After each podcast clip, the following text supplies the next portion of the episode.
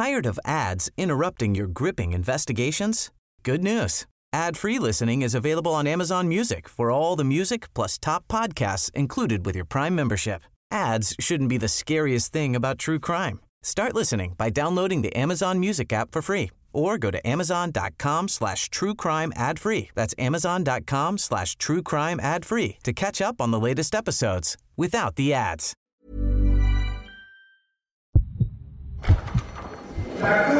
Je déclare l'audience ouverte. Bienvenue dans Au cœur du crime, un podcast proposé par l'Obs. Ils ou elles se sont retrouvés de par leur métier ou par le hasard de la vie au cœur d'une histoire judiciaire et ils nous racontent comment ils ont été marqués à tout jamais. Maria Nicorel, bonjour. Bonjour madame. Si vous êtes ici aujourd'hui, c'est pour nous parler de prison, du métier de surveillante de prison précisément que vous avez exercé pendant 37 années au centre pénitentiaire de Rennes, un des deux établissements de France qui n'accueille que des femmes. Nous allons donc aussi parler de la situation des femmes en prison dont on parle si peu.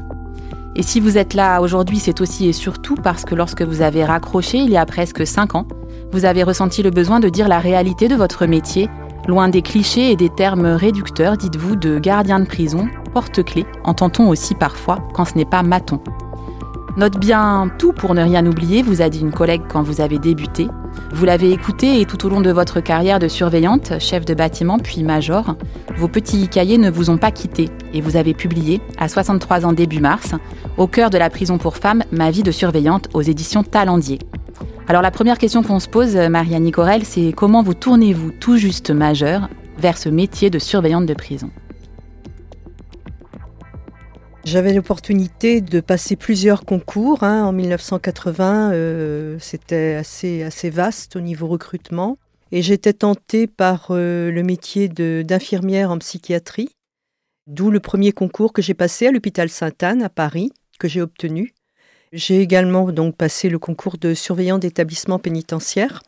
Ayant eu le choix des deux, j'ai préféré prendre celui de surveillant tout simplement parce que ça me permettait de rester en Bretagne surtout. L'inquiétude, c'était d'aller vivre à Paris euh, pendant trois ans minimum, euh, puisque je devais trois ans à l'hôpital euh, Sainte-Anne qui me recrutait.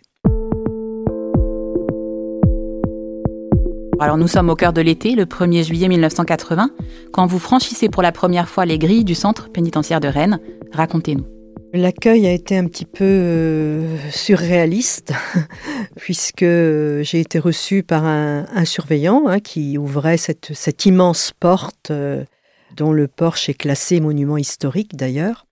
Et lorsqu'il nous a vu arriver, nous étions quatre jeunes filles, il nous a demandé si le recrutement se faisait au berceau. J'ai trouvé ça un peu cavalier de la part de quelqu'un qui portait un uniforme, l'uniforme de la République, que j'allais porter dans un futur proche. Je me suis dit, ouf, j'arrive où là? Et puis, euh, idem euh, au niveau de l'accueil. hein. au niveau de l'accueil, c'était un peu froid, euh, même glacial. Pendant plusieurs semaines, je me suis posé la question à savoir si j'allais rester dans ce milieu. Et l'établissement en lui-même? L'établissement en lui-même, il est, il est vraiment euh, surprenant. Vous avez l'impression de rentrer dans un cloître, alors que c'est pas du tout un cloître, c'est une prison. Elle a été construite pour être une prison. Elle a reçu des femmes euh, depuis son ouverture et entre autres euh, l'histoire de ces femmes résistantes qui sont passées par la case de cette grande maison d'arrêt euh, de Rennes, aujourd'hui appelée Centre pénitentiaire des femmes de Rennes. Elle porte une histoire tellement profonde que les murs en transpirent. C'est quelque chose qui vous colle à la peau au départ et qui vous interroge beaucoup. Et vous, quand vous commencez, vous découvrez en fait cet établissement, qu'est-ce qui vous marque aussi euh, au niveau de l'architecture, des bruits? Ah bah c'est vrai que pour le coup, je rentre dans un milieu qui m'est complètement inconnu. hein. Alors, ce qui me touche beaucoup, c'est le bruit, le bruit des clés. Les clés en permanence. On a l'impression que il y a que ça qui compte, ne jamais perdre ses clés, d'avoir toujours ses clés bien, bien sur soi. euh, donc le bruit, toujours ce bruit des clés. Le silence. Je pensais que dans une prison, il y avait beaucoup de bruit, d'échanges. Non, c'était très silencieux. Et les odeurs. Les odeurs sont très particulières parce que c'est pas les odeurs, c'est l'odeur est très particulière parce que c'est un mélange de plein d'odeurs. Et en fait, le résultat, ça sent la prison. Comment la définir? Dans cette odeur, il y a plein de mélanges. La cuisine, euh, les odeurs euh, des produits ménagers, euh, les parfums, la saleté, enfin tout, tout se mélange. Quand vous commencez au début des années 80, la télévision n'est pas encore dans les cellules. À quoi ressemble une de vos journées à cette époque? C'est vrai que sans la télé, euh, pour les personnes détenues, hein, pour nous surveillantes, c'est complètement différent, mais pour les personnes détenues, les journées sont complètement différentes puisqu'elles sont euh, plus en proximité avec nous. Dans l'échange, je parle, hein, parce que la télé n'a pas empêché l'échange, loin de là. Mais on est plus dans, l'échange, dans, la proximité, et les femmes s'occupent, euh, bon d'abord à l'époque où j'ai débuté, le travail était obligatoire, donc tous les matins, ces femmes partent travailler. Et l'après-midi, elle s'occupe à des activités diverses et variées, euh, comme on peut en retrouver à l'extérieur, hein, en passant par la lecture, en passant par la peinture sur soie, la peinture euh, gouache, euh, plein d'activités. Il y a des cours, il y a de la formation. c'est une mini-société, la prison. Hein. Et rapidement, quand vous commencez, quelque chose vous heurte. C'est votre hiérarchie qui vous demande de limiter strictement vos relations avec les détenus. Vous écrivez dans votre livre Les surveillantes imposent la règle du silence on exige de moi l'inverse de ce que je suis. Expliquez-nous. Lorsque je suis arrivée en 1980, nous étions quatre euh, jeunes femmes à arriver. Nous avions entre 21 et 30 ans pour euh, la plus âgée. Et on arrivait dans un secteur où vraiment les, surveillantes arrivaient pour eux, les trois quarts, je dirais, en fin de carrière. Elles avaient eu plein d'étapes dans leur vie, hein, et elles étaient vraiment en distance. Elles étaient dans le strict minimum dire bonjour, on sert le plateau repas. Elles exigeaient très peu d'échanges. Nous, on arrivait avec une autre perception et un autre message qu'on avait reçu. Au niveau formation, on ne nous avait pas dit qu'on n'avait pas le droit de parler aux détenus. On nous avait dit la garde, l'entretien et un petit peu plus loin la réinsertion. Mais moi, la réinsertion, elle a résonné dans ma tête. Réinsertion, ça veut dire se parler, échanger, euh, se dire des choses. C'est pas pour autant qu'on copine, loin de là, mais se parler. On travaille avec de l'humain, on travaille pas avec des objets. Si j'ai choisi de quitter la grande distribution, c'est parce que ça ne me plaisait pas de travailler avec des objets. Là, je travaille avec des humains, il faut que je, tire la ficelle, il faut que je, discute avec ces femmes. Et en effet, mes supérieurs hiérarchiques et mes collègues euh, les plus anciennes n'appréciaient pas du tout euh, notre fonctionnement, parce que quand je dis notre, nous étions quatre quand même à fonctionner à peu près de la même façon. Est-ce que vous vous dites alors à ce moment-là, je vais pas rester? Alors je me suis dit ça, oui. J'étais certaine de retrouver du travail dans les huit jours qui suivaient. On était dans une économie euh, française où ça marchait bien. À cette époque-là, j'allais trouver du boulot. De toute façon, j'avais encore la ressource de repartir sur Sainte-Anne. On m'avait bien laissé entendre que si j'avais envie de revenir, euh, je, me présentais et on me reprenait à la session suivante. Donc, euh, oui, j'ai eu envie de partir. Franchement, parce que je me suis dit, mais je ne peux pas travailler comme ça, c'est impossible pour moi, c'est pas dans ma conviction, c'est pas comme ça que je veux faire le métier. Et en fin de compte, sur mon chemin, j'ai rencontré une surveillante. Une surveillante qui avait dix ans de plus que moi, et qui avait dû souffrir autant que moi à mon arrivée, mais qui a tenu, mais pour d'autres raisons. C'était pour des raisons euh, financières. Parce qu'elle, elle ne pouvait pas. Elle avait des enfants, elle était mariée, elle avait des enfants, elle avait une maison sur le dos, elle ne pouvait pas partir. Donc, en fait, cette personne, elle était extrêmement bienveillante. Et c'était ce qu'on appelait, entre guillemets, ma tutrice. C'est-à-dire, quand je suis arrivée, on m'a confié à une surveillante. Et cette surveillante m'a montré le chemin. Ouvrir et fermer une porte. C'est un métier d'ouvrir et fermer une porte.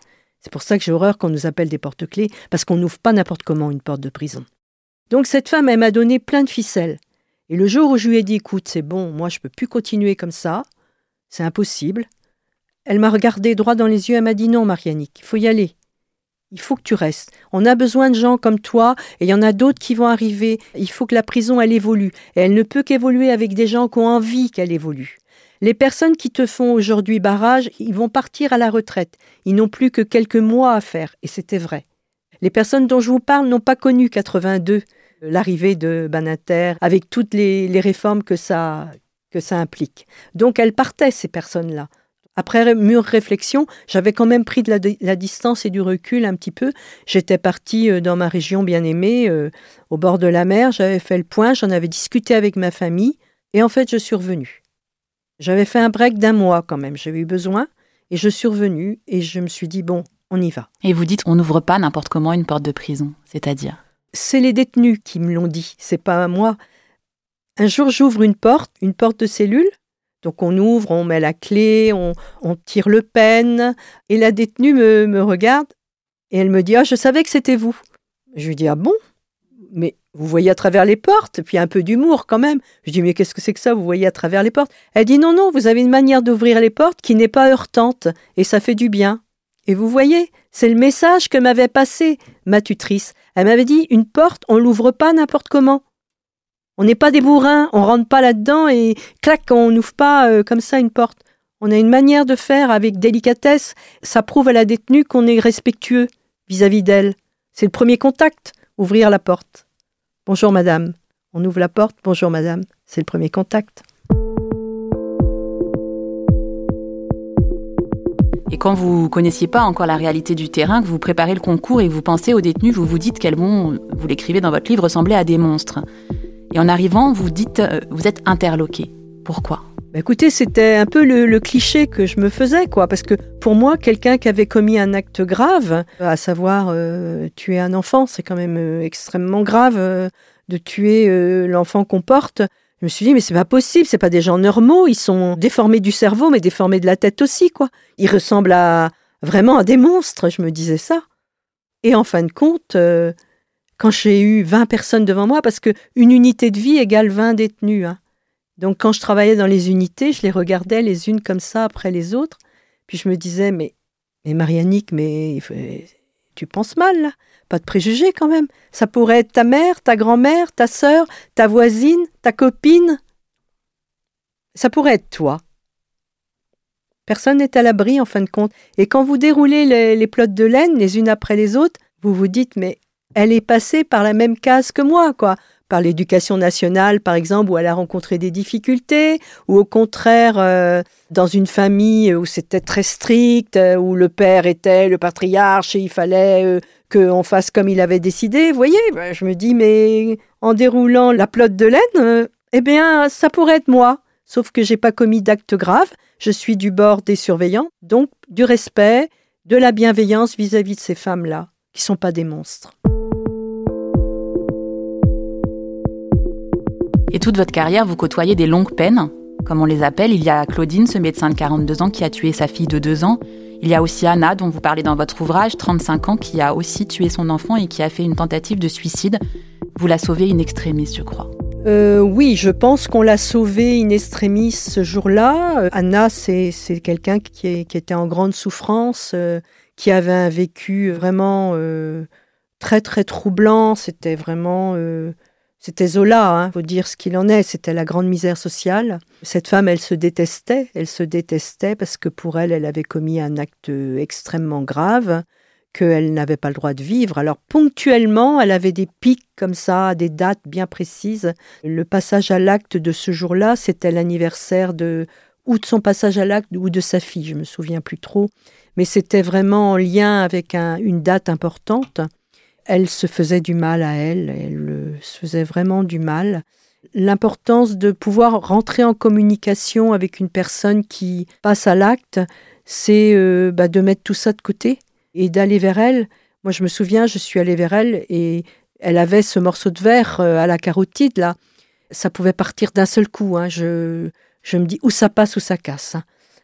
Donc, j'ai pas trop réfléchi, en fait. J'y suis allée, je lui ai tendu la main. Je lui dis Anna, ce n'est pas son prénom. Hein. Anna, donnez-moi la main. Deux fois je lui ai dit ça. Anna, donnez-moi la main. Elle m'a tendu la main. Je lui ai pris sa main et je lui ai serré très fort la main. Je lui ai dit Vous n'avez pas le droit de faire ça. Vous n'avez pas le droit de faire ça. Posez votre morceau de verre et continuez le chemin. Ça vaut le coup. Vous êtes proche de la sortie, le plus dur est fait, vous avez reçu une formation, restez debout. Elle m'a regardé, elle a lâché son bout de verre et elle s'est effondrée. C'est vrai que c'est un moment extrêmement douloureux. C'est d'ailleurs pour ça que je parle de ça dans mon livre. On banalise pas un passage à l'acte. Quand on peut être présente et quand on peut réagir au moment, à l'instant T, il faut trouver les mots. Moi, j'ai eu beaucoup de chance et d'autres collègues aussi, nous avons été formés pour ça. Je l'ai mise en pratique ce jour-là. Et je pense que la main, ma main et la sienne, ont fait qu'une. Et je pense que ça a dénoué quelque chose. Et en effet, ce jour-là, elle s'est pas, elle s'est pas coupée. Vous l'avez recroisée, je crois, plus tard. Oui, alors euh, quelques années après, parce que bon, elle a fait son chemin, elle, a eu une formation, et tant mieux pour elle. Elle a rencontré quelqu'un, et tant mieux pour elle aussi. Et un jour, je faisais mes courses dans un magasin de bricolage à Rennes. Je cherchais quelque chose, j'étais vraiment dans mon truc parce que moi je suis pas très bricolage, mais on m'avait fait une liste, mon compagnon m'avait fait une liste et m'avait dit il me faut tel numéro, euh, ne te trompe surtout pas parce que si tu prends pas ça, on va pas pouvoir euh, terminer le chantier. Ah, moi j'étais avec ma liste et j'étais concentrée sur ce que je cherchais. Et puis tout d'un coup, je sens une personne à côté de moi et qui me dit Bonjour Madame Aurel, vous allez bien? Alors Madame Aurel, euh, dans un magasin, ça me renvoie au boulot hein, tout de suite. Hein. Quand c'est des gens qu'on connaît, salut Marianique, là, c'est. Je la regarde, je dis Oh Et elle était belle, elle était bien habillée, bien coiffée. Euh, Bon, euh, on a échangé un petit peu, euh, mais je lui ai dit, je suis contente de vous voir, vous avez l'air d'aller bien. Elle me dit oui, on a parlé un peu de, son passage en prison. C'est elle qui a souhaité, moi je restais neutre et c'est elle qui a souhaité. Et la conclusion, ça a été, euh, mais si je suis debout aujourd'hui, c'est grâce à l'administration pénitentiaire dont vous faites partie. J'étais contente qu'elle me dise ça. Et j'ai passé le message, j'étais encore en activité, et j'ai passé le message aux collègues. Je trouve que c'est important. Mm. Et je sais qu'elle va bien. Dans l'établissement, vos conditions de travail sont éprouvantes. Beaucoup de vos collègues ne tiennent pas le coup. Mm. Il vous faut gérer la souffrance omniprésente et une de vos collègues vous compare à des pommes grignotées qui en fin de carrière deviennent des trognons. Mm. Vous êtes aussi confronté euh, au suicide d'une autre détenue, Esther, euh, dont vous peinez à vous remettre. Oui, euh, oui, c'est quand même quelque chose qui m'a qui m'a bouleversée. Hein, je veux pas être dans dans la misère professionnelle non plus. Hein, faut pas. Mais c'est quelque chose qui m'a qui m'a bouleversée, oui, parce que pourquoi? Parce que cette femme-là, je l'ai vue 30 minutes avant son passage à l'acte. Et en fin de compte, j'ai compris après, parce que j'ai dû me faire aider. Hein. Il y a des psychologues euh, du travail qui sont là pour ça. Et parce que je n'ai pas compris là. Et en fait, euh, de ce que nous, on a, on, a pensé, la psychologue et moi, c'est qu'elle venait me dire au revoir, tout simplement. Elle était venue 30 minutes avant son passage à l'acte avec une jolie lettre euh, où, où, son fils lui disait qu'il allait venir lui rendre visite. Et du coup, euh, bon, on a bien discuté sur ça et j'étais très contente pour elle. Je lui dis, mais vous vous rendez compte, votre fils qui vient vous voir, euh, c'est une belle avancée quand même, surtout qu'il n'était pas du tout venu euh, depuis 8 ou 9 ans d'incarcération. Je lui dis, c'est une belle avancée. Il me dit, oui, oui, il faut que je me prépare parce qu'il a dû changer. Bah, évidemment, en, 8-9 ans, tout le monde change. et on commence à discuter, quoi, mais vraiment de femme à femme. Et en partant, donc je termine de discuter avec elle. Et puis, il devait être 6 heures, enfin 5h30, oui, oui. Et, et elle me dit euh, Bon, je vais rentrer. Ben, je lui dis Oui, au revoir, à demain. Elle m'a dit au revoir, mais j'ai pas entendu le à demain. En réfléchissant avec la psychologue, on a pensé qu'elle venait me dire au revoir. C'était important pour elle, peut-être. Puisque sa lettre était prête, tout était prêt pour son passage à l'acte. Donc c'était irréversible.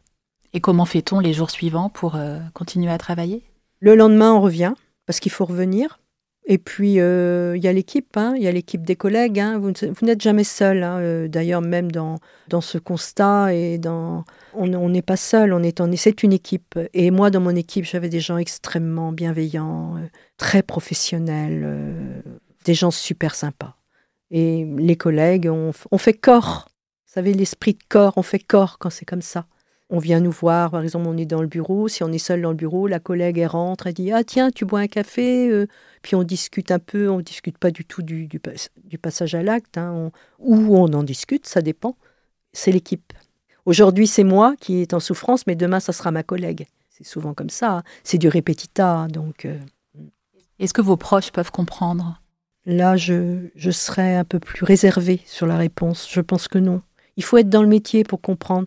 D'ailleurs, euh, Moi, j'ai toujours plaisir de retrouver mes collègues, même aujourd'hui à la retraite, quand on m'invite à un pot ou un repas euh, avec des anciennes collègues. J'ai toujours plaisir parce qu'on a nos codes. C'est un peu comme les, métiers hospitaliers, hein. ils ont leurs codes quand ils parlent entre eux, et nous on a nos codes. Et en fin de compte, quelqu'un qui n'est pas dans le milieu, il est un peu largué, quoi. À la maison, c'est pas possible de partager. Euh, faut laisser ça dehors, c'est impossible. Maria Nicorel, merci beaucoup. Alors vous ne nous quittez pas tout à fait car nous vous retrouvons dans un second épisode de notre podcast Au cœur du crime.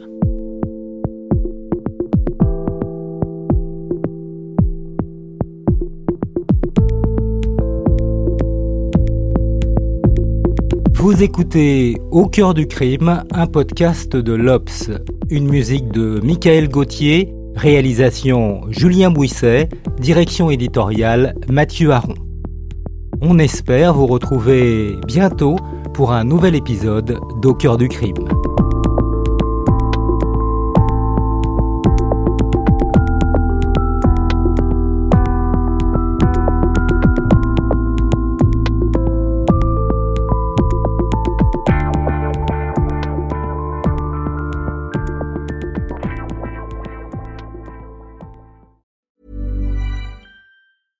Tired of ads interrupting your gripping investigations?